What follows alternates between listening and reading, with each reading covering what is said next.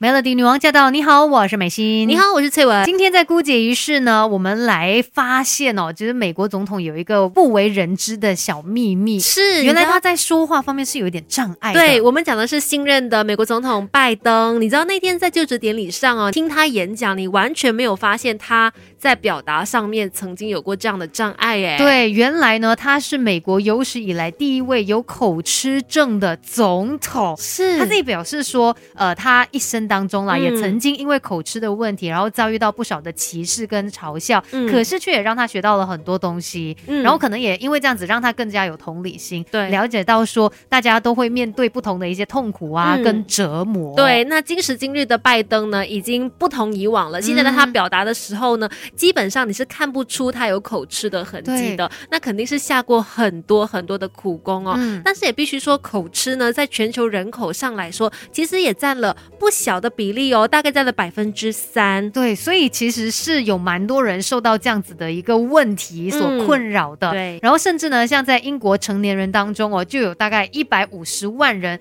有不同程度的口吃。在儿童的话呢，这个口吃往往会在他们两岁到五岁的时候开始显现。嗯然后也发现，呃，男女的比例来说，是男生会比女生来的多一些。那除了拜登之外，像我们所知道的有名的人士有口吃问题的，就比如说英。女王伊丽莎白二世，她的父亲哦，乔治六世国王，其实他也是在世的时候呢，也有口吃的问题，甚至呢，在好莱坞也有把他怎么样去克服口吃，对全国做演讲的故事拍成电影。所以今天我们就来更加了解关于口吃这样子的一种呃，在表达上面的问题。嗯，然后了解他了之后呢，当然也要知道说，哎，到底有什么方式可以来治疗口吃的？等一下继续跟你聊更多。有时候可以比别人优秀，不是本来。就懂很多，而是每天都懂一点点。Melody 孤解一式，懂起来。Melody 女王驾到！你好，我是美心。你好，我是翠文。今天在姑姐一式呢，我们来了解口吃这样的一个状况哦。哎，究竟为什么他们会有这样子的一些原因，导致说可能在讲话上面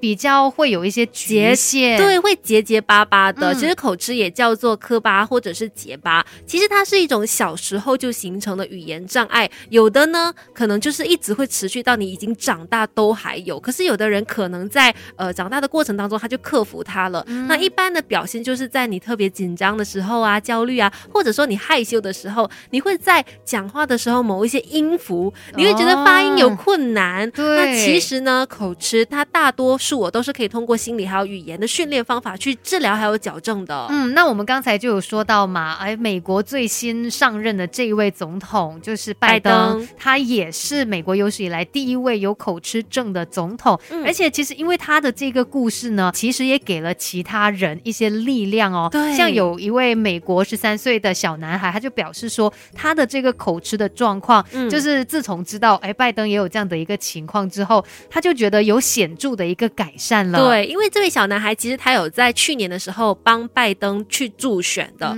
然后他说，如果不是拜登的话，他自己可能就没有这个自信要当众来去讲话的。你知道，面对。这么多人当众讲话是非常紧张的，可是呢，拜登有告诉他很多他的诀窍，因为他自己本身也有口吃的问题嘛，所以就跟他说，比如你可以大声的朗读诗歌，然后或者说你在做演讲的时候呢，在稿那边做一些记号，让你的内容更加容易记，更加容易表达出来，然后慢慢的他就有自信了。对，就是受到了这样子的一个鼓励嘛。嗯，那到底为什么会有口吃这样的一个情况呢？主要的原因其实其中一个就是家族遗传。的因素啦，其实有这些调查研究就发现呢，口吃患者当中有半数患者，他们有一个同样的现象，就是他们的家族成员里面也至少有一位是口吃患者。那这个研究就认为有可能是口腔肌肉或者是语言神经中枢问题的遗传。了解，那还有什么原因也会造成口吃呢？等一下我们继续跟你聊。有时候可以比别人优秀，不是本来就懂很多，而是每天都懂一点点。Melody 孤解一世，懂起来。Melody 女王驾到！你好，我是美心。你好，我是翠文。今天我们在姑姐仪式聊的这个话题呢，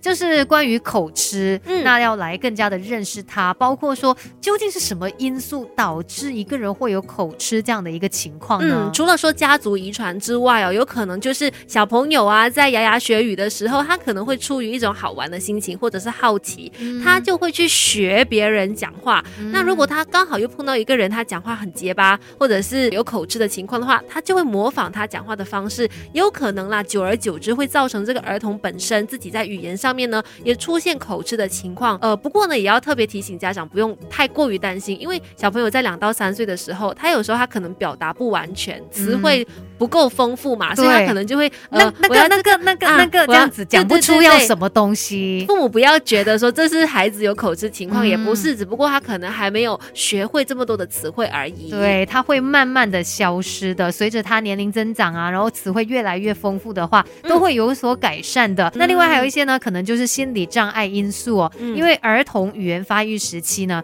可能他一些外在的环境因素啊，或者是父母亲的一些行为，造成儿童呢有这一些精神压力，然后导致他们口吃。那外在的这些环境因素就包括说家庭环境、家庭关系可能不和睦，然后可能这个生活环境突然间变了。哎，有时候我们好像看电影也看到这样的情况，对呀，突然间转学去到一个不同的地方，然后他就变得不懂要怎么样表达，不懂要怎么说话了，对，性情大变，然后连讲话都可能受到影响了，对，又或者是一些父母的行为，或者是他们遭受到一些比较严厉的对待，可能也会让他产生恐惧、惊慌，慢慢的就会说话不连贯，然后有口吃这样的一个情况。嗯，那除了心理障碍之外呢，生理原因也是有关系的哈。专家有研究发现。一些口吃的朋友呢，在讲话的时候存在脑神经异常。其实通常人类语言表达的时候，左脑的区域会比较活跃的。但是口吃的朋友呢，他们语言表达的时候，反而是右脑的区域会异常的活跃。